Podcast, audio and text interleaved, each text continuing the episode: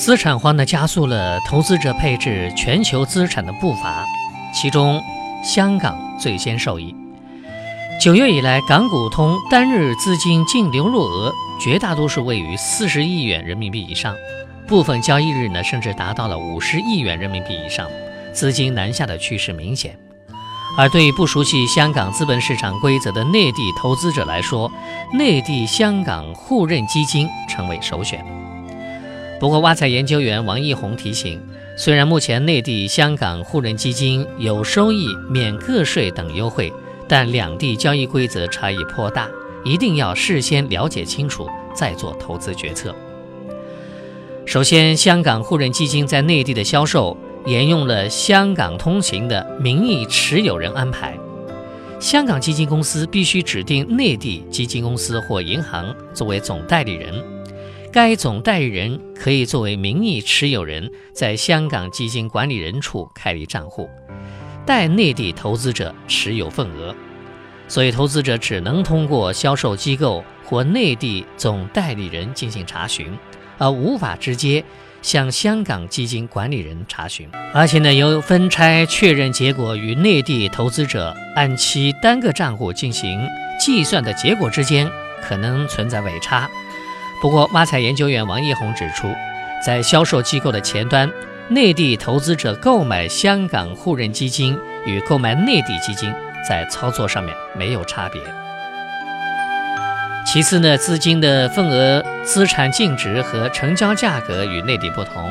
内地投资者都十分关注每日的公布的基金份额净值，也就是买卖基金的成交价格。内地基金份额净值一般保留到小数点后三位，也有后四位的，而且由于一般是按一元面值发行，份额净值的起点呢就是一元。在内地销售的香港互认基金，当然也有基金份额净值，但是有的基金份额保留到小数点后两位，而且其起点不一定是一元，可能是十元或一百元。外币份额类别呢，则以外币计价。香港基金的成交价格的定义也完全不同，它是将申购和赎回费考虑在内的。所以，投资者一定要仔细阅读香港互认基金发售公告中的申购赎回的计算方法说明，了解其中的差异。好消息是，香港基金一般不收取赎回的费用。同时，销售开放日也有差异，除了内地节假日，香港节假日的时候，香港互认基金也是不能交易的。更特别的是。香港会发生台风等极端天气突发休市的情况，香港基金管理人可能在发生该情况当天的交易时间内，突然公告该日为非交易日，而投资者通过销售机构提交的交易申请，都可能作为下一交易日的申请来确认。与内地基金相比，